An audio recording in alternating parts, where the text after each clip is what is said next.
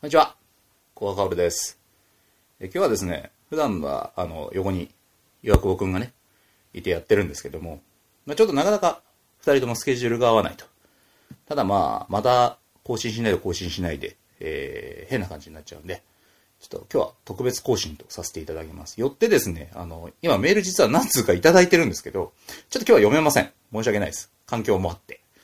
で、えー今回はゲストに、一応僕はあの、声優やってるんですけど、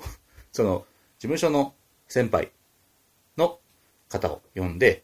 もう、二人の共通の趣味の話だけ、したいと思います。なんで、聞いてる人からすると、いきなり知らない人が来て、いやいやって来て好きな話だけして去るっていう形の、ちょっとニッチな放送になるとは思うんですけど、まあ僕らのこと知ってる人はね、あの、楽しいと思います。あ、こいつら、前々から変だと思ってたけど、思ったよりも変だったんだって。あとはこれを聞いてる身内の後輩の人とかは、あの人たちよく知らなかったけど、こんな変な人たちなんだって思って裏でひそひそ言ったらいいじゃ ない。ということでですね、ゲストをご紹介したいと思います。えー、江原実さんです。こんにちは。あ、どうも、こんにちは。あこれもう喋っていい大丈夫です大丈夫ですどうも、あの、江原実と申します。こんにちはえよろしくお願いします。どうも、こんにちは。こんにちは江原さんの簡単なご紹介としましてはですね、えー、まあ僕の入ってる所属事務所の先輩ということで、そうですね。はい、まあ一緒に作品で出出させていただくこともあれば、えー、まあ全く関係ないこともあるんですけれど、そうね。まあ僕の舞台を見に来てくださったりとか、あと実は住んでる場所が近くて、うんうん。実際すごい近いんですよ。その気になれば歩いていける。ただ、その気になるにはちょっと面倒くさい距離なん で、大体。ほんで、めんどくさい。めんどくさいが、まあまあ、でもちょっと遠いよね。ちょっと遠いでござるってなっちゃうんで、うん確かに確かにあ、そうそうそう、遠いでござるってなるん で、あの、だいたい車で迎えに来てもらうんですけど、そう、二人で会って、まあ、あの、ちょっと映画見たり、もう映画見に行ったりもしましたしね。するね。うん、この前は、ワンサーパンタイムに入ると、よかったね、よあかれっね。た。あれはとても良かった。まあ、本当に映画見に行ったりとか、まあ、飯食いに行ったりとか、する先輩で、買い物行ったりとかね。そうだね。かなりする先輩なんですけど、まあ、同じ事務所っていうのもあるんですけど、まあ、結構趣味が近くて、まあ、映画が好き、うんゲームが好き、ねまあ、漫画も好き、そうねまあ、。強いて言うなら僕はスポーツ結構好きああ、そうだね。うん矢原さんはもうかけらも興味がない、うん、まあまあ、まあまあちょっと、ちょっと語弊があるけど、まあ、まあ、あんまり興味ない。まあ、でも音楽もそうね。要所要所うん。矢原さんはちょっとまああのなんていうんですかねうん。まあなんだろう邦楽より洋楽あんま聞かないですよね洋楽そうだね洋楽は聞かないねですよねうん邦楽寄りになっちゃうまあ単純に俺英語が意味がわからないいかやらいやいや、それ、 僕なんて分かってないですよ。でもなんかほら、まあ入りがね、邦楽入り。そうだねで、僕は洋楽。まあでも、符合する箇所もあったり、僕が江原さんに教えてもらうこともあれば、江原さんに僕がなんかいろいろおすすめ教えたりすることもあったりで。いやもういろいろ教えていただいていえいえいえとんでもございませんもう影響いろいろ多分に受けていねやいやいやいやいや、あ、ハマってないなっていう表情を見るとちょっと辛い時は正直あるんですけど、あ、ハマってねえ。ハマってることもあるからねいやでもハマってない時のね、やっぱね、俺、江原さんに限らずですけど、勧められて、勧めてって言われて勧めた時の、あみたいな、あのなんだろ う、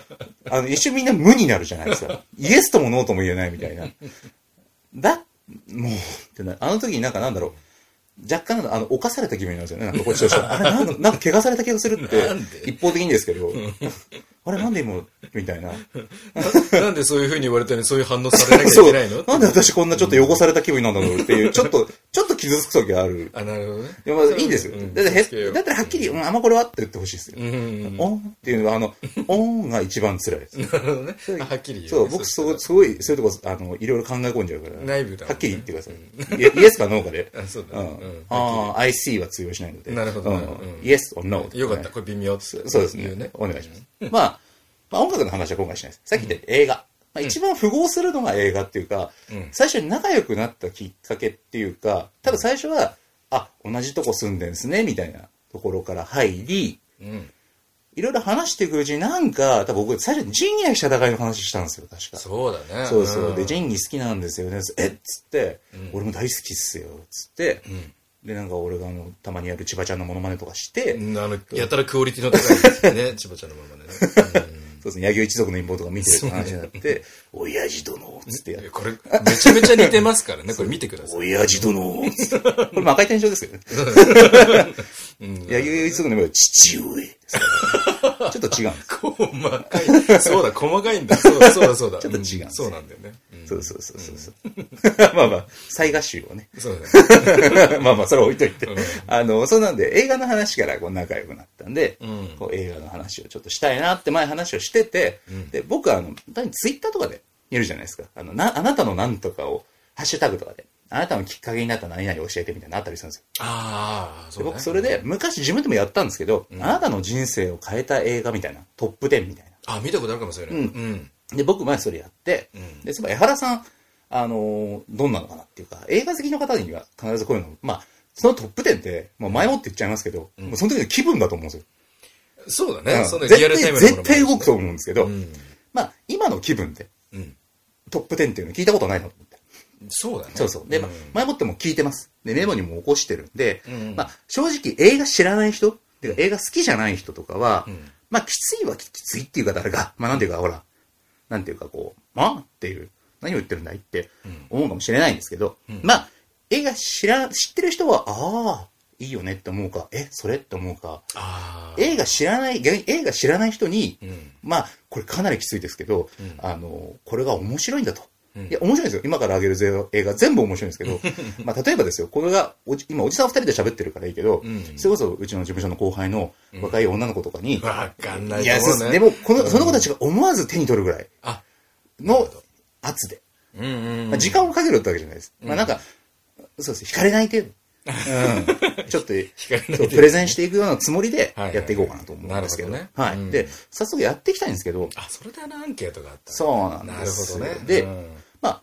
ここは、まず江原さんのトップ10を先に聞くか、うん。一応今回僕が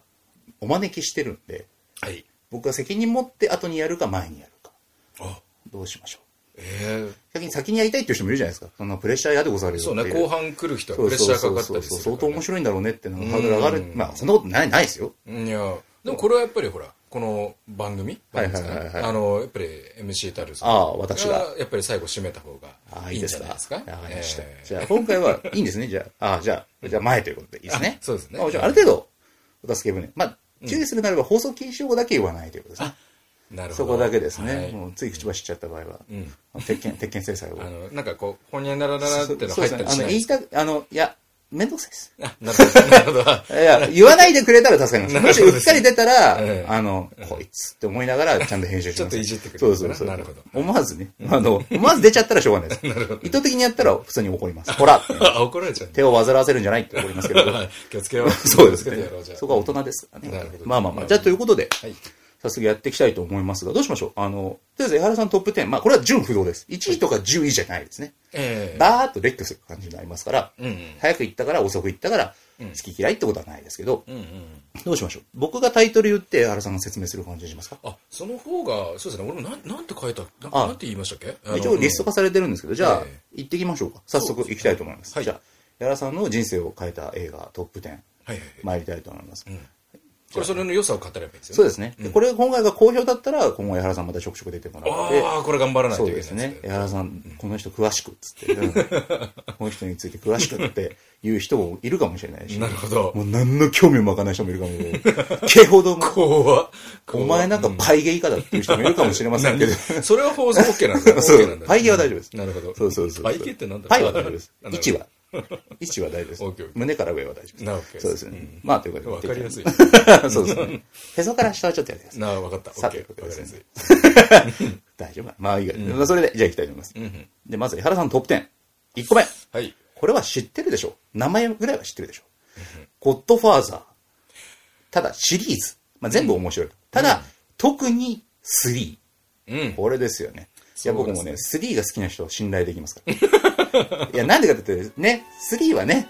評価がね、そう、あの、あまり ね、世間的な評価そが。う決してよくないろしくないという噂を。そうですね。で、ゴッドファーザー。まあ、簡単にじゃあ、江原さんの方から、ゴッドファーザーとは、ザクッと、どんなものですかあ、どんな話かってあことそうでなすんでかすね。まあ、まあ、平たく言えば、もう、ゴッドファーザー、まあ、家族の話なんですけど、その、まあ、権力を、その、引き継いでいくことの、まあ、そうですうね。ん。マフィアのね、ファミリー、うんコルレオネファミリーっていう、うん。ニューヨークでもかなり大きい、うんまあ、で、ゴッドファーザーがあの名付け親って意味なんですよね。うんうんうんうん。で、こう、そこにいたドン・コルレオーネっていう人が、いろんなこう、イタリア系移民の、まあ、人たちの子供たちの名付け親になってたりするから、あそまうあ、だったねゴッドファーザーって言われてる。うんまあ、だからその分、まあ、要は、血は繋がってないけど、お前はファミリーだ。うんファミリーのためなら何でもするぞ。うんまあ、ただしお前も私が困った時は助けてくれっていうような、まあ、昔かたぎなこう、うんマフィアの人が主役ですよね一番最初マーロン・ブランドそうだでねすマーロン・ブランドさんがねそうで、んその家族たちの話うん家族の話そうですねだよねでまあネタバレっちゃネタバレっちゃになっちゃうんですけど3がね主人公がその息子なんですよね、うんうんうん、あのアルパチーノが演じるマイケルっそうて、だねマイケル・コルレオーネうんうんまあ、そのマイケル・コルレオーネが、まあ、ワン、ツー、いろいろ経て、うんまあ、その父親が作ったココルレオーネファミリーのドン、まあ、一番上の、うんまあ、ゴッドファーザーにまさにうんなってる、もうなったっていう話なんですよね。うんそうだねそうですね。まあこれどこまでその作品の内容に触れていいのかわかんないんですけど、まあ、ただ今更ゴッドファーザーのネタバレって言われたら、まあ厳しいですよあれなんね。だけど、うんまあ一応一応ね見てない方がそこら辺は楽しんでいただきたいので、はいはいはい今後見る方もいらっしゃると思いますし、はいはいはいで、まあ、僕が本当にいいなと思う、はい。まあ、もうワンシーンなんです正直、うん。なんですけどこれはもう3の、はもうマイケル、まあ、アルパチーノさんの、はいあのまあこれ言ってもいいのかなあのサイレントのい。うん。シーンがねはいはい。ありすよる、ねまあ、音楽しか流れないシーンですね。でもうわーっていそううなんですシよーンね。が、あそこの表情はぜひ見ていただきまあ、たそうい、ですね。本当クライマックス中のクライマックス。うんあのもうそれまでのワンツーを見てると、うんあそこが本当に生きるんですけど、もうもうあの表情でもう俺ご飯3杯食べれますああ、わかります。でうもん、ワン、ツー見てたらひとしおですよね。うんうん。もうなんで評価が低いのか正直わからない、まあ、うんちょっとね、あの、す好きな人からすると、その2のマイケルが、3で、まあ、ある変化を遂げちゃうというか、まあ、うん2がとにかく名作って言われてるんですよね、ゴッドファーザーはそうね。だねツーはそうそう。まあ、ん暗い映画なんですけど、本当に、あんなに沈んだ気分で、こんなに重くなるのもそうそうないよね美しいんですけどね、うん2のエンディングって本当に美しい、綺麗なシーンなんですけど、綺麗だねあーって、あーって終わるっていうね。うんしかもまあそれを見てるマイケルね、その風景、うんある風景を見てるマイケル。あれはゾッとすゾるッとするあなねまあそうですねゾッとするシーンでしかもその3のマイケルがねその2でその自分がやったことで苦しんでるんですよねそれこそもう何十年にもわたってもう人生そろそろ終わる自分は頂点を極めてるっていう時に、うんずーっとそれがのしかかってるんですよね自分そうだが、ねまあ、ある意味唯一犯した間違いというか、うんでそうですね最後そのいろんなことを経てうんあのラストのねあそこだよまあ、うん声声は聞こえない、まあ、シーンなんですけどね、うんもう表情だけであ見てるこっちはああもうあの演出は俺素素晴晴ららししいいですよねうんまあ、アルパチーノももちろん素晴らしいんですけどね、うんあの、ワン、ツー、スリーって見た時のあのマイケルの、はあ、でもまあ、しょうがねえよマイケルってちょっと思っちゃう部分も、そうねそこだよねそれはしょうがねえよマイケルっていうう、まあ、ある天下をね、極めた男の、うん、そうだねあああー言いたいあのね見てほしいそう。でも、まあうん完全に同情することもできないんですよね。うんその、まあ、特に2のマイケルを見てると、うんまあ、ある意味、因果応報じゃないけれど、そうだねうんまあちょっと自分にね帰ってきそてうる部分はあるんだけどもう作り話なんですけど言ってしまう偶話だけど、あの、まあ、作ってる人は神様じゃないですか作品書いてる人が、そまうあ、だねコッポラがねうんコッポラじゃないか脚本はでもまあ撮ってる人が、うんあそこで、まあ、神様から作ってる人が「はいダメです!」っていうようなうん「ダメです!」っていう ダメですってなするあの感じはまあでも素晴らしいですよねいいねでも不思議とこうあすごい後味悪いっていうよりうんあなんかそっか、うんそっかしょうがねえよなそういう感じにならないあれ本当に家族だったり自分がうん思った通りにいかないって人生のそ話うだとそ思ううほろ苦いビターな演奏ですよね、うんああなりたかったわけじゃないからね、そうそうそうマもイケとルもとはそうじゃないだから立ち返ってワンを見たくなるというか、ねそうあのどこで間違ってしまもっうた何度でも見れる、うんあれは本当にスルメ的なてかうん何度も見てどんどん良さがそうですよね見えてくる映画だと思う、みんなゴッドファーザーってあの愛のテーマ、あららららららららら、有名だよねあれはまあゴッドファーザー愛のテーマですかねああみたいなメインテーマではないですけど、うあればっかりこう浮かぶと思うんですけど、んまああれも悲しいんですけどね、んただうんあの作品自体がまあもちろん正直ギャング映画マフィア映画だから、うんまあ、きついシーンもあるじゃん。まあ、今の基準で言うとそんなグロテスクとかじゃないけど。まあまあでも絵じ絵綺麗絵力は、まあ、うんすごく綺麗。うんだから、女の子とかにね、そこそおいそれとは勧められないけど、うんこう一人の、一人というか、まあ、あるファミリーの話ですよ、本当に。そうだねこう、すごく切ない人生の話をワンツースリーでぜひ通してみてうんいただくと、まあ今の映画にはない、なんていうか、い魅力というかね、あるねりますよね。うんいやいやいや、素晴らしいですぜよねひあれはマフィア映画っていうものを取っ払ってみてほしいかもしれない、ぜひぜひ。なんで、まあ、特にスリーとは書いてるんですけど、まあ、いっそ全部ですよ、やっぱりね。全部ね、いっそ全部見るシリーズだもんねそうですね。うんまあでも特に好きなのが3っていうのがいいですね。うんまああのビジュアルも含まめあて、そうですね。うん絵も綺麗。まあ、あの頃もかなり、まあっていうか2からかなり進んでるうん時代なんで、そうなんだよね、まあ絵もワン、ツーに比べたら格段に綺麗になってうる、んぜひ見てみていただきそうだねたい続いて、はいまあこれもマフィアつながりというか、うん 仁義なき戦い。あ本当にマフィアつながりなんそうだでまあこれがさっき言ったようにまあ僕らが仲良くなったきっかけではあるんですけど、んまあ、仁義なき戦いのシリーズなんですが、特に頂上作戦。そうまあ、だね一応い、一応一旦のクライマックス、まあ、この完結戦ありますけど、うん一応本来はここで終わるはずだった頂上作戦。そうね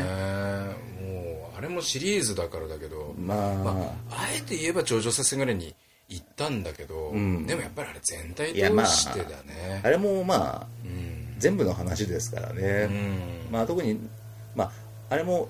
い簡単には言えないです。要は、1950年代うんの、まあ、まだ戦後間もないうん広島、舞台に広島、まあ、当時本当にあった広島のヤクザ同士の対立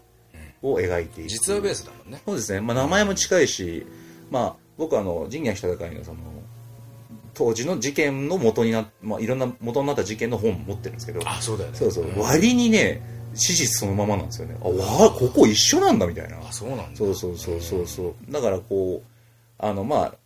見ていただくともちろんね破天荒というか、まあ、とにかくあの江原さんもね好きな理由はあると思うんですけどテンションねうん、テンションね テンション本当になんでそんなにギトギトしてるのっていうねねうんまあやっぱ見ていただくと分かるんですけどえこんなっていうぐらい大暴れしてるので、う ん、見てて飽きないよねそうですね。もう役者さんたちのテンションがもう異常そのものなんで。うんもうなんだこのテンションはっていう。これ俺派生しないように気をつけようあの、本当あの仁義なき戦い、そういう深作さんの作品全もうふた全部に共通することだと思うんだけど、はいテンションテンション見てて飽きない、んもう常に動いてるそうですねあの感じは本当に誰でも見れるんじゃないかな、うん。うんまあ、バトルロワイヤルなんか僕らが中学の時にね、うんまあ、深作さん遺作になっちゃいましたけど、あそうだね今思うと、あ、深作さんはもうずっとここはここなんだなっていう。うん、ぶれないよねそうですね。あと死に様が基本みんな割と無残なんですね。かっこよく死なないねかっこよくしないです。まあ、あの、死っていうのはあの、山本太郎さんのあの、最後のあぐらいじゃないですか。美しく死ぬまあ綺麗めに、ねまあ、綺麗めに。あれはやっぱり晩年間まあそうですね、まだちょっとと大人な感じで、うんまあ、あの人はキャラクター的にこうあのしあの作品なのでね、うん絶対善みたいな感じなんで、そうだうんね、うんまあまあ置いといて、でも、まあ、特に頂上作戦を選ばれたのは、いやもうなんでしょうねこう1も面白いし2も、まあ、2って言っちゃうとあれですけど、まあ番外編みたいなシもんリでーすズよね面白いんですけど、なんか個人的にあそこで一区切りまあそうですっていね、うか、あのちょうどあもうネタにねちょっとつながっちゃうとこあるからだけど、まあまあまあ、あのまあ一つの大きな、うん、まあまあ、警察だったりやり取りだったりね、ちょっとあの実力のそのヤクザ社会のうん、終わりが見え始める時期なんで。あ本当にだから、この後完結編なんかもろにそうですけど、うん時代が変わっちゃうよって話なんで自すね、然そうねそうそうそうそう、古い男たちが排除されていくうんうん話なので。まあ、ゴッドファーザーにも近いですけども、歴史がこんな時代じゃないんだぞって言われる、うんまあ、上昇作戦自体がそういうきっかけの話ですからね。そうだねヤクザが思った以上に、その広島ヤクザがのさばれない時代というかうんちなみにあのもう頂上作戦っていうのもまあご存知の方もいらっしゃると思うんですけど、んもうあれ実際にあったうん作戦名でね、そうですね、頂上作戦という警察の作戦なんですよね。本当にもう、要は、市民の方に被害が出ちゃったんですね。うんあの、これはネタバレというか歴史の話なんであれですけど、うんヤクザ同士の抗争なのに、初めて市民が亡くなってしまった。うんで、け市民の方々はもう何してんだ警察だと。うん言って警察も、まあ、今まで陰でこそこそやるならいいけど、うんもうダメだっつって本気出して潰されちゃうってそういう,、だよねそうそうもう必要ないじゃないけど、うん矛先がうん向いていくっていう本当ターニングポイントそう的でなすね作品だから、うん俺すごい好きなんですけど、まあ確かになんかこうだんだんこう最初は割と荒々しいこう男たちのドラマなんですけど、ん後半はあれなんですよね政治的にドロドロしてるんですよね そう関係性なんか特にそうですよね、うんずーっと政治というか、もうなんていうか男たちのその裏でのそのネチネチした、そういね。やらしい攻防なんですよね。ううんん。まあ、ぜひぜひこう、女の子には確かに勧めにくいんですけど、でも僕実は知り合いの山田さんっていう女優、山田舞子さんっていう女優さんあが、あ、はいはい。昔教材で見せられたって言ってて、教材で特にワンのラスト。あワンのラストはね、これはまあまあ、最高、もう、さもうおお葬式のシーンなんですよね。ー そうですね。うん。で、見たことあるっつって面白いよねって、うん唯一俺が仁義なき戦いが好きって言った時に、唯一割と肯定的にしてくれたシーンなんですけど、うん。まあね、名シーンですね。そうですね。まあ、この後また、実は、広島、あの、仁義なき戦いの話は出てくる んで、その後また。うはい、というわけで、まあ、今のところ、ゴッドファーザーと仁義なき戦えいえ。まあ、これは、それぞれシリーズ。ん。うん。ここからは単、単体になりますね。うん。はい、まず、エイリアン2。あ、出ましたね、 エイ出リアン2。ましたねエイリアン2うんキャメロン。。もう、素晴らしいですよ そうですねもう最高の一 言ですよ。エイリアン2はもう最高の一そう言でですすよ。ね。エイリアンはね、皆さん、なんとなくあの、シャーってね、うんやってる、えー、ゼノモーフっていうね、そうねエイリアンが、イメージあると思うんですけど、でも確かに、あの、どんな話やっていうイメージあると思うんですよね。あの、実はもともとあんないっぱい襲ってくる映画ではなかったっていうね。あ、そうなんでしたっけワンはそうですよ。うんうんワンは1体しか出てきませんから、ゼノあモーあ、フ確が。かそうだね。うんだけど、ワンはすごく実は低予算で地味な、こう、ホラーだったんですよね。うんあんなにヒットすると思ってなか思われてなかっったたし、し、エイリアンも実はそんな全容が出てこないんですよね。うん、だけど、2はもうワンサが、もううわーって出てくる。今度は戦争だだっっていうてぐらい名、名キャッチコピーですね。うん、出てくるからそうですね。もう今度はもう戦争だっつって、星丸ごと 丸、こう、回し込んで、そうだねそう、まあ星っつっても基地ですけどね。そうだねん基地から反応がねえぞっつって、ん行ったらエイリアンまみれになってたと。そうで、リプリーだって、ワンで脱出して、んうん、室で、あ、やっと捕ま、やっと見つけてもらったと思ったら、まあ君の娘ももう死んでるんで、って言われて。うんまあどうせ暇だったら手伝ってもらえますかっつって。ん何を詳しいでしょそうエイリアン詳しいでしょ絶対嫌だよっつったんですけど、それ 絶対嫌だよっつやってだよあうれん行きたくないよ命からから逃げてきて、お前なんでこんで行かなきゃいけねえんだよ、つって。しかも、連れにお前アンドロイドいるじゃねえかよ、つって。お前アンドロイドお前どんだけお前、敵の目にあったと思うねん、つって。 アンドロイドに対するね そうそう。ちょっとかわいそうなんですけど気持ちがね。複ビショ雑だからップ、ビショップいい人なんですけど。うん素晴らしいですそうそうそう。でもまあ本当に、要は、ワンはね、こうし静かなホラーだったんですけど、もうバトルアクションになる。本当に軽量変わるよねそうですね。だから、本当にこう逆に2のイメージが強くて、その後やっぱ引っ張られてきますもんね。こう、戦うものみたいな。そうだねそうリプリーはあれでしょロボットに乗ってるからでっかい銃を持ってるんでしょってイメージですけど、うん戦う女のイメージがねそうですよね本最当に初は違いますからね、もうひたすら逃げてただけですからね、うんだってもともと作業員ですからねあの人ねそうだねうそんうそうもうあれの展開の切り替えはねあのもうもう2、2っていうのはね、ん前を超えなきゃいけないんで、はいはいはいはいやっぱり素晴らしい部分なんだけど、ほうほうほうほうあのーもう、うわーって、あのね、結構、まあ、深作さんと通じるとこあるんですけど、んあの、飽きないんですよ、見てて。うんやっぱりこう、ぶわー動いて、ふわーってエイリアンも出てくるし、はいはいはいあのーもう見てて、なんでしょうね、もう、細かいことはいいんだよっていうう、んそうですあねの感じが本当に面白いんで。テンションが大事だってういう、んもちろん2はねものすごく面白いし、うんまあ逆にほら今言ったみたいに1を覚えてない人もいると思うんですよいないね。ん いないねっていうか、まあいないいないことはない。いないことはない。覚えてる人がいないことはない。なんで断言したのなんで今、ワンの覚えてる人がいないねっつって。そんなことはない。いるわいしいね。俺覚えてるし。あ振り返ればそうそう。まあ俺も2の方が好きだけど。なんなら3が好きだし。ああ、そうだうね。んスリーが好きなんだよ、そうそうだよ。うんそうなんですね。まあその話はまたいつか。まあでも2は確かに、そうですね。普通ならだって方向転換ってね。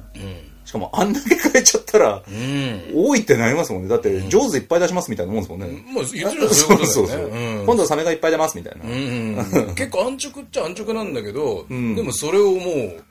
う、吹っ飛ばすぐらいのパワーがあるから、そうですね。もう見てて、うわーってあれ、もう引き込まれること、まあ間違いないと思うね。まあキャラもいっぱいいるし、キャラが濃いっていうのはいいですよね。いいね。うんマイケル・ビーンもマいイいケル・し。ビーンもいいし、うんあ亡くなっちゃいましたけどね、あのー、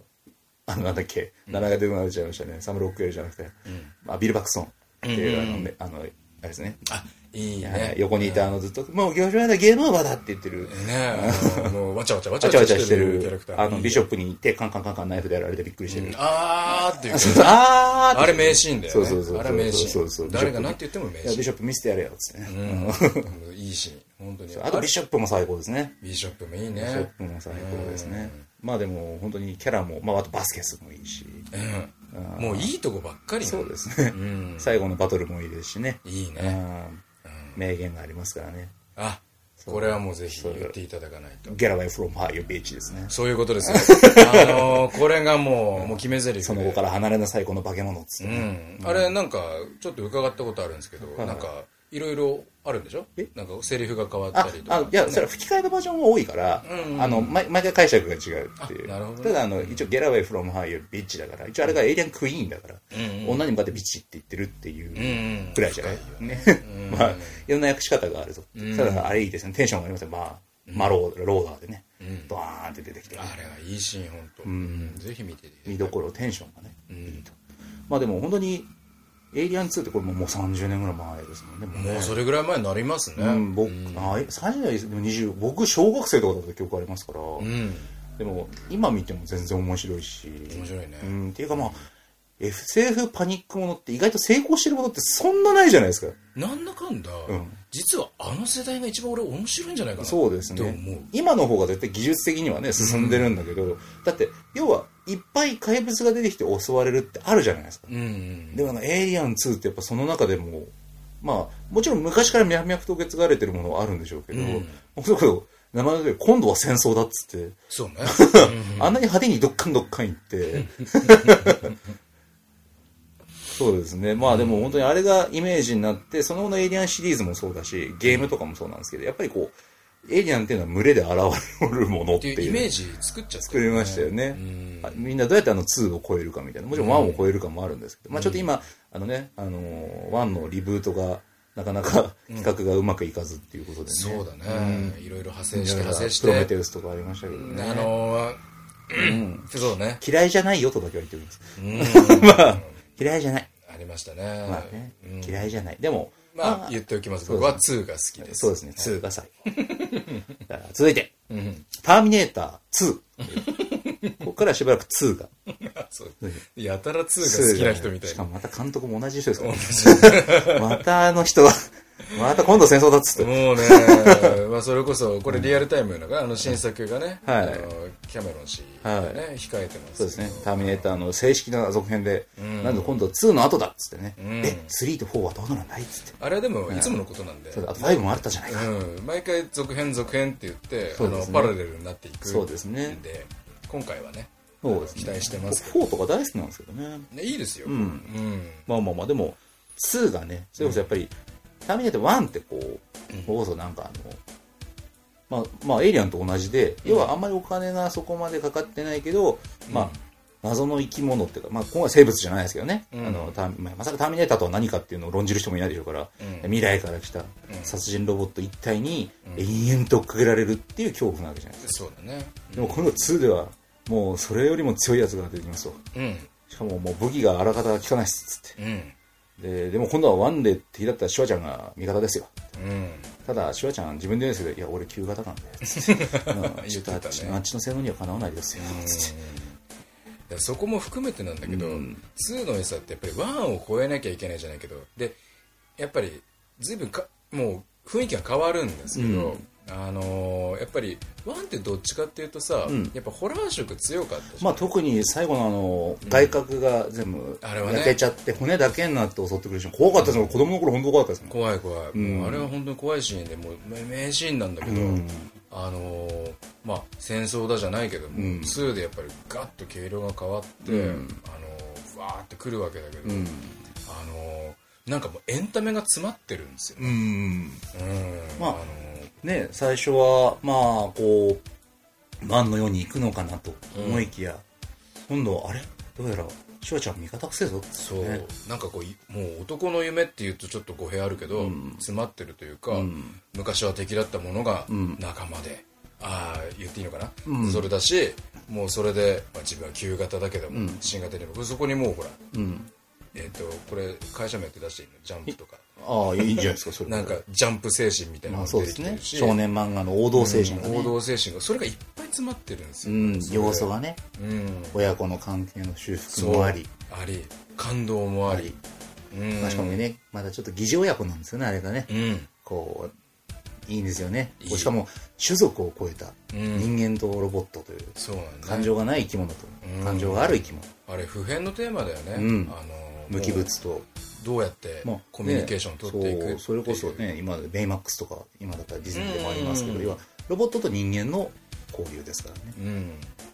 いやあーれはだからそこも含めてそうそう本当にいい作品で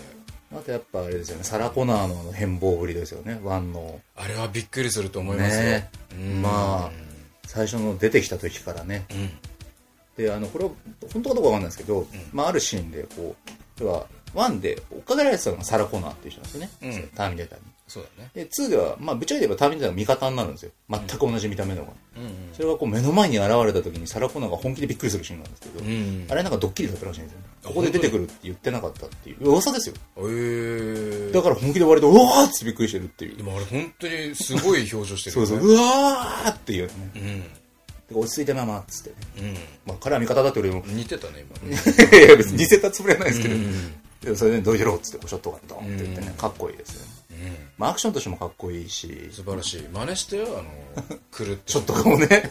回してリロードするやつね、うん真似した真似したそうですね危ないですけどねこうチンってね、うん鎖骨やられますからねもう本当にもう小学校の頃かなまあでも、うもうあそこからシュワちゃんは総動ショットガン持ってるものっていうイメージをつけましょううね、んそうだねそうですね実はショットガン持ってるしそんなにないんだけどそんなにないんですよもうあれでイメージついちゃってそうそうそうグレネード持ってるシーンの方が多いんですよね、うんグレランと実か、はねあとハンドガンそあとあれですね病院に侵入する時のハンドガンの時が最高ですねううん誰も殺しちゃダメだよって言われて、うんオッケーっつって警備員の足を速攻撃つっていう、ねダーンっつってね本当撃つなんて言ったろっつったら殺してはいない、なんだいろいうシーンだそうですねまあな論理的とかヘリクスに近いんですけど、うんでもあそこら辺も機械じゃないけどまああ言われたことは守ってるよそうですねただ血の通っっている人ではないということですよてね、いう何もするなとは言われてないだろうってことですうよね、んまあいいですよね面白いねぜひぜひそのロボット同士のその燃えるというかね、うんその人と人間の人たちは人と人間だって人とロボットのこう燃える交流をね、うん楽しんでいただくのもいいんじゃないそうまあ、何よりねあの主人公が名前が出てこないですけど、美少年ですからすごく、だね本当ね信じらんなくらい美少年ですよねかっこいいうんうんパブリいックろんなところのモデルになってるんじゃないそうですすね革ジャンにパブリックエネミーの T シャツでね、うんうん流行った流行ったまあまあそんな2ということで、で次は2シリーズの最後ですね2シリーズの最後えー、なんかよくわかんない、麺類のうどんみたいなこと言いましたけどあのそうなっちゃそうです、うんじゃあ次は「バック・トゥ・ザ・フューチャー」の2ということでね、これもこれ単純ですよ僕おあの、バックトゥザフューチャー2、はいこれ、ネタバレとか、もう俺、ちょっと気にしないんで。今今んとこ今出た映画ネタバレって言われたら困りますよ、うん見てないお前が悪いとしか、言っちゃうけどね、あのね、何が、なんで2がいいかってはいあの、まあ、バックトゥザフューチャー、あーまあ、単純に言えば、その、まあ、そのね、デロリアンっていうデロリアンもう、はタイムマシンで機械でね、はいはい車で、まあ、タイムスリップしていろいろ起きるっていう話なんですけど、はいはいあの、まあ、1でね、うんあの、普通にまあ車なんですよ。うんまあ地面を走る。はいうんコンセプトカーですよ超ねかっこいい、まあかっこいいんだよねあれざるいよねこれうんあれがまあ単純ですよ2で飛ぶんでまあ空をスイン そうあのー男の子はこれ惹かれるんじゃないですかまあでも確かにデロリアンはね、うん憧れたただリッター3キロしか走らないって聞いてゾッとしたす大人になってゾッとしたすごい税金だもうリッター3キロっつってちょっとプラッと近所行ったらもうんうアウトで維ー持すするの大変だねってそうですいねう車なんですけど噂によるとリッター3キロあれはね、うんいやいやいやもうもうビジュアルですねまあ2でもで随も分こう未来的なガジェットにはねみんなこう、心惹かれたというかそれこそあのホバーボード、そうねね、あれね開発されたなんてニュースになりましたよね去年、うんついにあ来たんだねそうあとあのナイキの,、うんあの足にフィットするシューズ、うんうんうんあれもでももう34年前に一回出たんですよあね出てるんだはいはいはいはいはい、うんだからそういうファッション的なものというかスピルバーグさんの映画ってそうですけど、うんなんかこうみんなねおしゃれで真似したくなるっていうかそう古くならないねそうそうそうそう、うんまあ、2はちょっとあの未来の予想がちょっとかなり今と考えるとかなりピーキーですけども、そうだね俺あのちっちゃいピザ憧れた、憧れたねすぐできチるンするとでかくなるっていう、うん今思うとどういう素材なんだいって思うんもですよう最高だよピザはそうですねママのかなあんな大きいのどうやって食べるのつって ね、わしが食べるさ、つってね。いやいいシーンなんだけどそうもうまあでもあの後の通の後半の地獄ですよね。うんあれ、こんな映画なのかいっていうね。そうだね、うんちょっといかにも続くっていう、うんあれ確かもう決まってたんでしょ、うんその時にはそうですね。次まがあそうでしょうね。出るうんでもあれは本当にいいつなぎですよね。うん未来的なそのガジェットの面白さから急にこう、いや、浮かれたテンションから急にこうズンっていうう、んまあその因果を、まさき言った因果応報じゃないけうど。まい作りでうん流れもいいし、本当にあれ SF 見てるっていう気持ちにそなうるでしす、ね。あのいいですね、うんなんだったらこれ時代も本当綺麗にうん。あのさっきファッションの話とかうもんされてましたけど、あの巡り巡って本当に今ああいう感じがまたねああ、まあまあなんかまあまちょっといいのかなううんん、あのやっぱりそういうのってあるんだなと思ってあ。そうです、ね。でそういう意味では今の人もすごいとっつきやすい絵的にもとっつきやすいんじゃないかうん。な、うんって個人的には思うんだまあ、そうですね。ワンが結構こう、ワンも俺大好きですけど、んワンはほら本当にこう、淡々とね、割と、はい次、はい次、はい次って感じうで、んツーは見せ場が多いですね。 うんド派手な。うんうまあ未来だからなんですけど、ん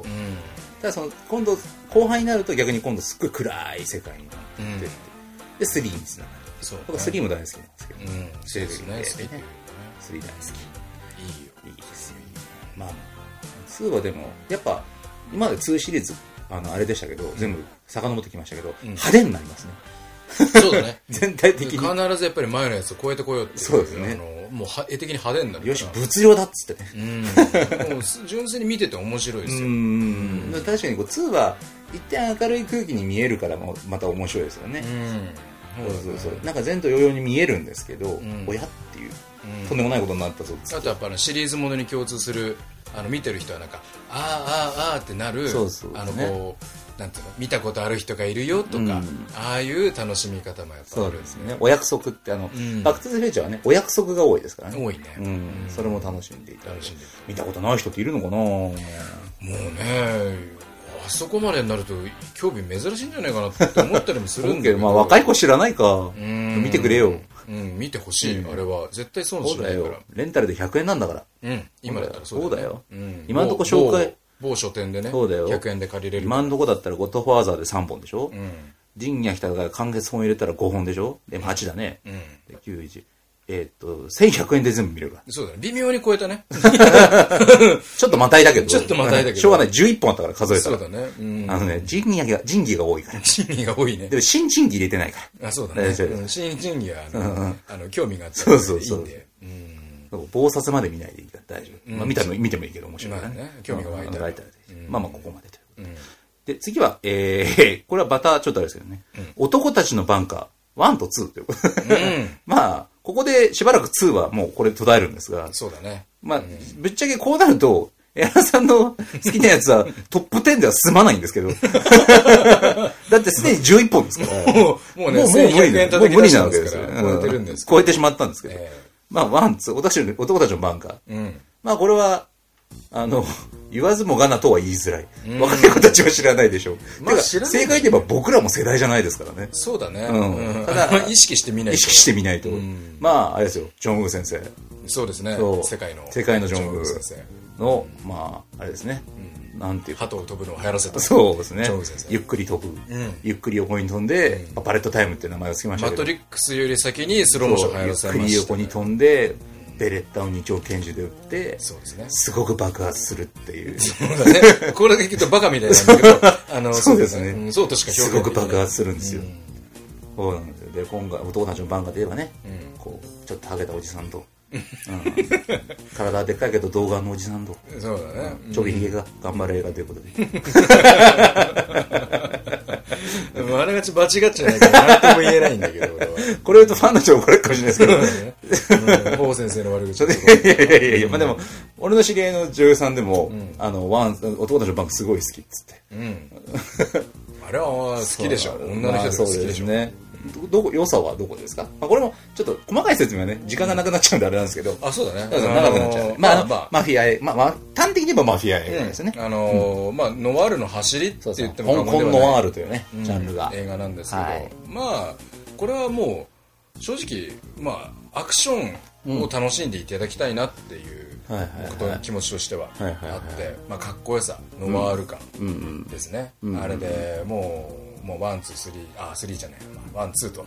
あるわけですけれども、あれはですねまあユーファのね超ユーファさんの、超ユーファはいまああのあの人が二丁拳銃をするきっかけになったそうですね作品といっても過言ではないんでいつもベレッタ持ってる。そう、あのイメージを植え付けたベレッタを流行らせた作品って言っても過言じゃまあないんじゃなそいうでですしか、ょうね。カツアーが二丁拳銃、ロングコート。いろんなとこで真似してまいすかやらもうだって、だってぶっちゃけほら、銃持ってグラサン掛けてロングコート着てたら、あお前、うん男たちの番が好きだなってうん言われますからおね。前仲間だなってなあ、お前っつって。なるとこなまあ、のプライベートでやってたら、ちょっとって言いますけどね。うん、まあねちょっとね君ちょっとそこはちょっうんあちょっとと TPO わきまえないとダメうんってなっちゃうんだけど、でもあれはかっこいいかっ文こ句いいなしにかっこいい確かに、あのコートのあのあれは超ユンファが自分で着てきたらしいですよあこんなんどうだろうっつっていやーもう真似した真似したうん真似したそうよですね僕はもう何度もです2ならねあのちょっと爆発しすぎてびっくりする超ユンファが好きなんあれねあれ聞かされてなかったですねでもあの崩さなかった超ユンファさんはやっぱ最高ですよさすがプロ根性で相当怖かったと思いますけどねちょっとビケってするんだよねあ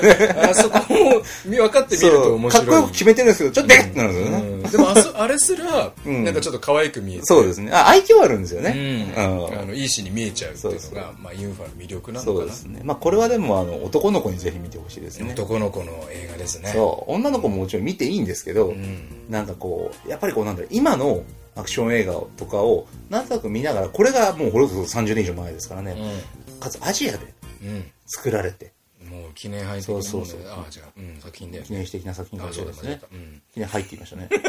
なんかすごごめんいちょっとあの流しててこれ、ゴルフのこれあれでしょあれでこうわーってんで修正できる んでしょなんか急に競馬の、G3 みたいな言い方しましたけど、うん、なんとか記念杯みたいな何勝手に記念にしないでくださいうまいなうんそうだねそうそうまあまあでも本当にあの、今ゲ要するにゲームもそうですね、んあのスローモーションになるっていうのがあの、マックス・ペインっていうゲームでもろ、まあ、今なんどんなゲームでも 懐かしいねまあ、高級ゲームの話ですけどね、ボタンを押すとスローモーションになって銃が撃てるっていうのは、そうだねもうもうもろ、あとみんな横っ飛びになって銃を撃ちたがるっていうのは、うんこれはもういろんな、アホほどパクられてますからそうねねもうくどいくらい言 うけどマトリックスより早いですそうですねええあれはバレットタイムはそうですね、あれをお金をかけてじっくり見せたのがマトリックスですからねそうだねうんでも本当に記念碑的な作品なんでぜひぜひ見てい ただ見きてたいいただできすたねい。あ噛んだな今 まあいいでしょう。で、次。リベリオン。これは逆に言うと、今までの中だと、ちょっとおっていう人もいるかもしれないですけど、いや、僕は好きですよ。僕はリベリオン大好きですよ。いいやもう俺や、僕はむししろここでリベリオン入れてきた江原さんを尊敬します。そうでしょいや、もう男ですよ。もう漢字の漢とか書いて男。うん男だよ男ですリベリオンの悪口は言わせないよいや、僕思ってないですよ。大好きですよ。むしろ言ってるって言ったら、お前ちょっと、まって言います。うんまって。 うん。いやいや、でもお前もまっつって。もうこれはでも、もう男たちのバンカーからのうん正直流れですまよあそうですね。二丁拳銃あで。のーあれをうんう現代で、んあのーこれぐらいやれるぞかっこよく見せれるぞっていうのそうをですねやった作品じゃないかなって個人的には思っててまあ、でもロングコート、まあ、ロングコートっていうのかな、うんなんかちょっと、まあ、パッと見違いますけど、黒ずくめでね。そうねあれもベレッタですもんね。ベレットだね、まあクラリックガンロだってますけどねうん新しいジュニアになってるんだけそど、うですねあのーまあ見せ方とにかくかっこいいんで、うん。もう独特のあのガン型アガンクション肩。ご存知ですか、皆さん。肩の部分は、まあ、空手の肩の肩なんですけどうも。んまあ、あの、監督たちがね、自分たちで考えた、そうそうまあ、そう銃ね銃を持って、まあ、作品の中だと、なんか、相手の動きとか、いろんなものを見れば、銃の弾速、あの、弾の軌道は予測できると。うん、うん、かわせるんだと。とんでも理論なんだけそどうねそうそうそうあれ、うんでなんかわかんないけどなんやかんやって脳の機能が200%みたいなこう いうちょっと何言ってるかわかんないですっていちょっとよく何言ってうあるかわかんないのオープニングでちょっとよくわかんない説明これ、あのリベリオンの名物なんですけど、うんこれによって脳の機能が300まあ200%上がるみたいな、んえちょっとちょっと待ってください、まあ、はしょりましたよね大事な話み たいな、うん細かいことはいいんだよそうそうそうそう細かいことはいいんだと、ガン型覚えろお前らはっつって、とにかくガン型を覚えれば強えんだとそうそう戦闘力が何百パー向上するとそうだっつってそういう弾もよ避けられんだっつってね、うん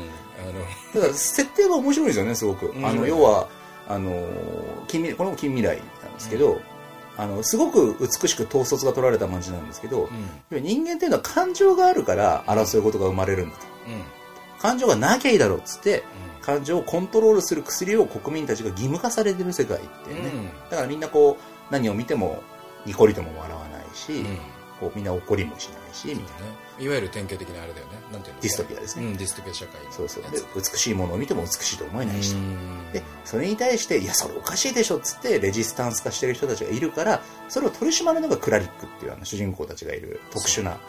あの、まあ、テロ対策班みたいな人たちで、うんそうねまあ今に置き換えればそうですねでそのクラリックたちが特殊な技能として身につけてるのがガン型うんガン型をそうであと必修科目の必修科目なんでガン型覚えてくださいググってくださいまあ覚えるとは言いま せ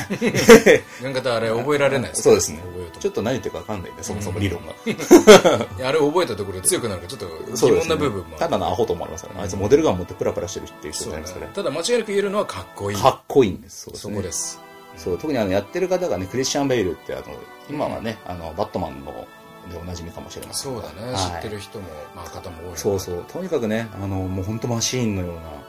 きっちり整えた髪の毛とうんい美しい姿勢とうんうん完璧な眼型、そうね特にあのファーストシーンのね眼型を初めて披露するシーンうんかつて語り草ですけどね、うんよくみんな大好きなシーンだと大好きな人だねでもとにかくかっこいいっていう 眼型はとにかくかっこいいいいうんでとにかくこうまあ眼型はその後しばらく流行ったんですよね実はねまあ何が面白いかというと近距離で撃ってるのに当たらないんですよ銃がねうんうんそれはなぜかと言ったら避けてるのもそうなんですけど、こう撃つのをこう先読みしてこう手でこうちょっとどけたりするんですよね銃がねうんでやるとねでこっち側とすると向こうもやったりするから要はすごい近距離で銃のこう取り合いみたいなガチャガチャガチャガチャっつって、うんなんかちょっとこう静かなんだけど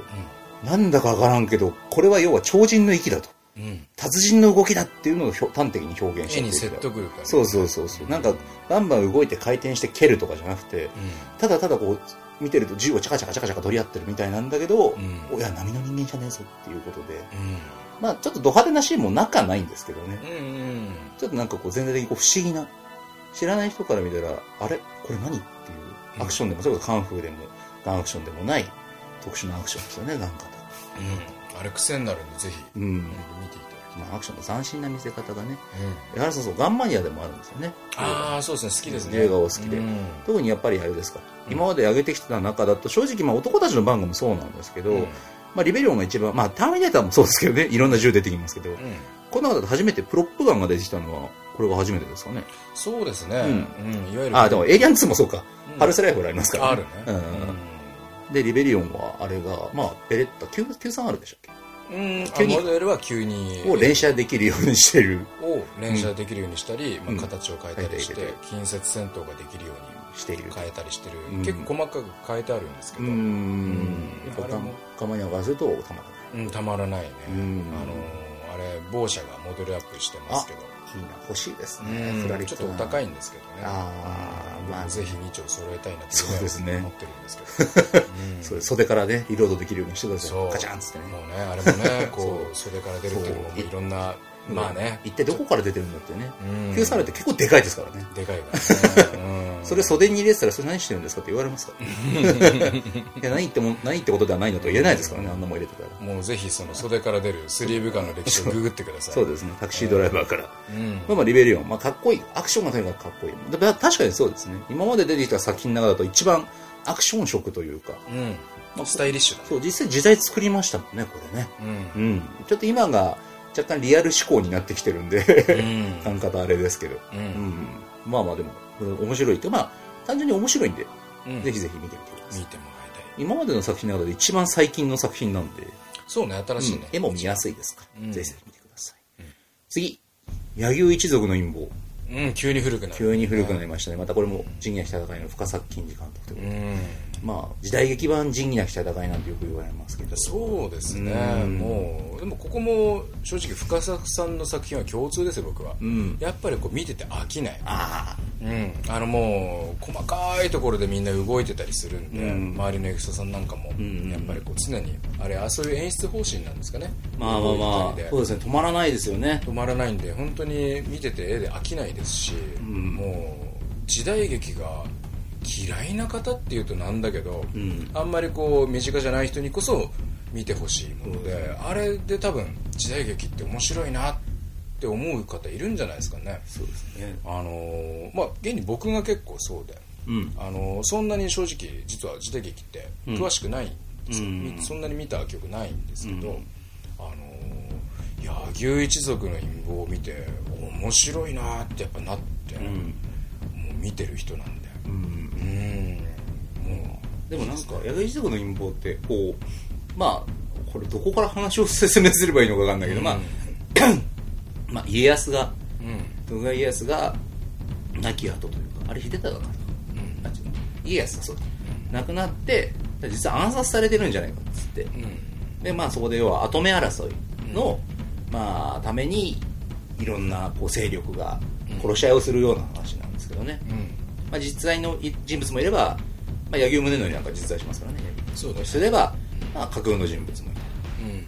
で、まあ、柳生十兵衛が出てきたりそうだねうん、まあ、こう人間模様も面白いし、まあ、キャラもとにかくみんな濃いですよね、濃いねうん特にやっぱ人気なのは烏丸少将っていうあのまあ有名有名なね公家なんですけど、ん剣が強いとうん本来はねあのああいう貴族の方々って剣ってあの要は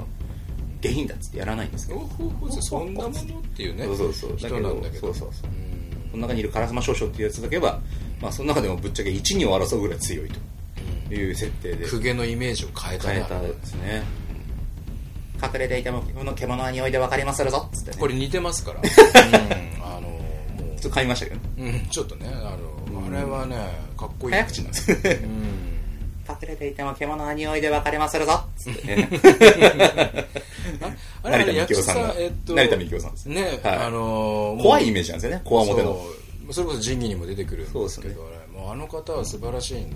でもなんかこ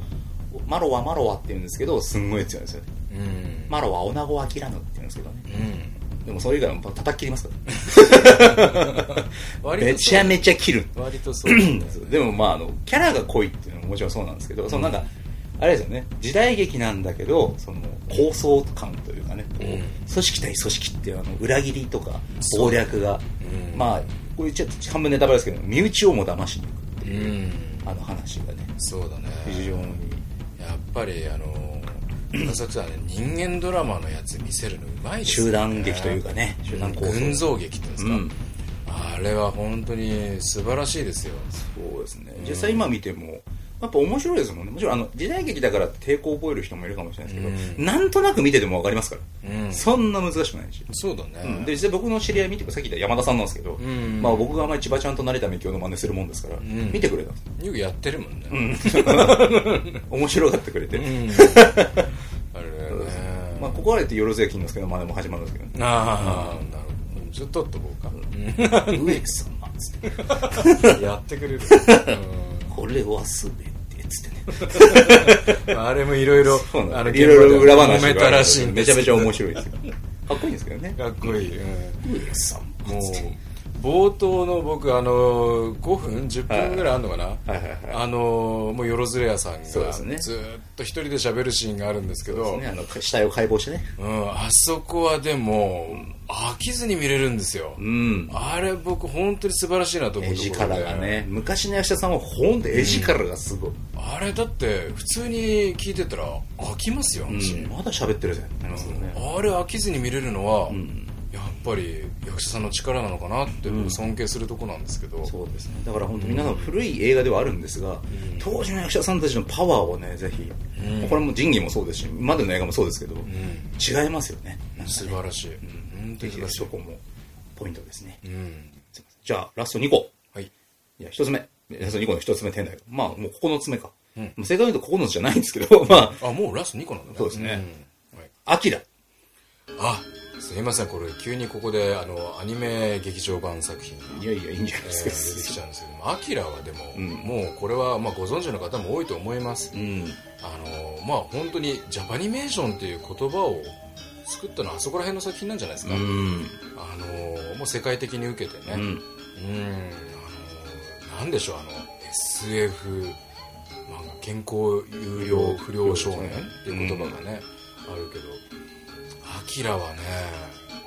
なんもう言葉で表現できないなあの感じは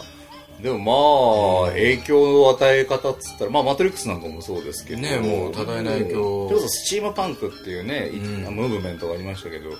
まあ、日本で世界的にアニメで知られてるの何っつったら、絶対多分、んまあアキラだアねキラ。いまだに実写化がね、進んでる、うん進んだり途切れたりするなんか最近リメイクがあるかもって言言わわれれててますけどねうんでもまあ本当にあの表情豊かなというか漫画版とは全然違うんですけどね話がね、でも話自体は話自体はでもあれはあれでっていうねうんうんすごくいい終わり方でうん僕原作も読んでるんですけど、んあのー映画版好きですから、うん個人的には、うんあのオチは僕は好きなんで、うんあのーでいろいろもう当時の文化なのかな、うんいろんなもの詰まっててあの暴走族文化、うんみたいなもの文化って言っていいのかねまあまあまあ暴走族という現象ですかね、なんかねあれうんも社会現象が、入ってたりなんかして、まあ、少年たちの話なんですけど、うんまあ、少年少女たち、うん、あのまあなんつったって映像綺麗ですし、んあれいくらかかってるんですかねでもあれ大変なんですよね声に合わせて絵作ったんですよね、そうなんですねそうだろう声から先に撮ってるから、そういうナチュラルなんですよねうん、うん素晴らしいうんあれはねなんだろまあ、それこそ見,、まあ、見たことない人を見たら逆に今のアニメとかとは違ったリアルさというか、ううん絵力これもうんなんかザ昭和っていうう、んでも絶対見て古臭いとは思わないと思うんですよおね前なんだったらうん、今より新しい綺麗なんじゃないかなってそう思ですねう部分あって動きぬるぬるですから作画枚数恐ろしいし、うんあのーなんでしょうお金のかかり方がそもそも違いますから、うんあのーあれだけタイトル力ですね「アキラうんとは何か」みたいな、うまんす ごい、うもうあ影響の与え方っつったら半端ないですよすねごいね「アキラっぽいね」ってやっぱ言われちゃいますもんね何やってそもうだね、んもうぜひあれを個人的にはあのぜひ2020年、うん東京オリンピックではい僕は「アキラを流していただきたいぐらい好キラをきですね、まあでもそうでしょうね、うんそうですよ今の若、まあ、これ聞いてる人たちに若い子がいるか知らないですけど、聞いてほしいですよね。うん見てほしいですよね。うんうんということで。最後、うんこれが最後って言うと面白いですけどね。うんオールドボーイ。韓国映画。最後そっかオールドボーイになったそうなんですよ。そうねオールドボーイこれはねもう個人的な趣味も多分に含まれてるんですけど日本の漫画が原作でね。うーんうんあそうなんだねそうそうそうあのーあれは唯一多分自分上げてる韓国映画やつでが韓国映画 A はですね。初なんですけうど、ん。あれ見た時やっぱり衝撃でう。うんーんあのー面白いなとあの韓国の映画ってあの表現が強いですよねうーん。そこまでやるっていうね。うん見ててああ痛い痛い痛い痛い痛いっていうとかこれはそうですねい今まで紹介した中だと一番グロテスクかもしれないですね、ここまあうんグロテスクというか暴力がはっきりしてますねうんもちろん仁義もそうだけど、うんまあこっちは言うてもう最近の映画ですから、うんなんかあの韓国映画独特の「痛え」っていう痛いってあの空気感、あとどこかなんか変態的うんうんちょっとフェチズムがありますよね、あれも原作と結末は違うんですよね確かうに、んまあたあれも10 20年ぐらいでしたっけ十何年もうそれぐらい前になっちゃうのかなあいやまあ映画自体は十何年前ですけど、ん設定が要はおっさんがなんか気づいたら酔っ払って警察捕まったところで拉致られてうん十何年間監禁されるんですよね、うんおっさんがずっと監禁されてる間いつか出たらぶっ飛ばしてろっつって、うん体鍛えてそうねである日突然解放されてうんで自分を監禁した人間を探そうとするっていう話なんですけどすごいよね、うんあの発想がすごいと思います発想がすごいですねあのアナログにタイムスリップをやってやろうっうんていうことなんですよ、特に変な機械を使うわけでもなく、うん本人を隔離して、出てきたら世界が変わっているっていう、あの設定を考えた人は誰なんですかあ あれは土田聖輝さんじゃないかな面白い、黒田洋さんだっけ、うんちょっと名前が出てこないですけど土田あ聖輝れさんはそうかそういうやり方あったかってうんいう、もう衝撃でうん見た時は最初初見は本当にもうゾゾゾゾゾうんってするこのやり方がみたいうわなねーってなったんで、うんもうもうそれにいろいろもう人物のあの設定ですか、うんあのあれが絡んでくるんですけど、はいはいはもう結末ですね僕はいうんあのああまあそうだったのこれは言えないですね言えないこれは言え絶対言言ええないなですい、ねこれはもうぜひ見て、うん思ってほしいことだけども同じこと思いますよ多分、まあ、暴力どうこう言いましたけど、うんこれ見た時の初見の衝撃ですよね衝撃がすごいああっていうねうわーってなる、こんなことがっていうね。うんうわーってもう、なんだろう語彙力のなさそうですね。あーってなりますよね。あー、これはダメだっていうね。うんうんぜひ見ていただきたい。もう見ていただいたあれはうんあすごい衝撃ですよあうーということで、ちょっとね、あの、だいぶ長くなっ ちゃったんですけど、うんまあとりあえず、やらさんの特典、後で記事の方にも載ってるんで、んうんぜひ、ぜひぜひ見てみてください。これ語り始めると止まらないねそうですね 結構尺使ってると思うんだ俺、まあ一旦ここでひょっとしたら前後編に分かれるかもしれないです。後編が僕のトップ10。あそうですねはいうんぜひはい。っていう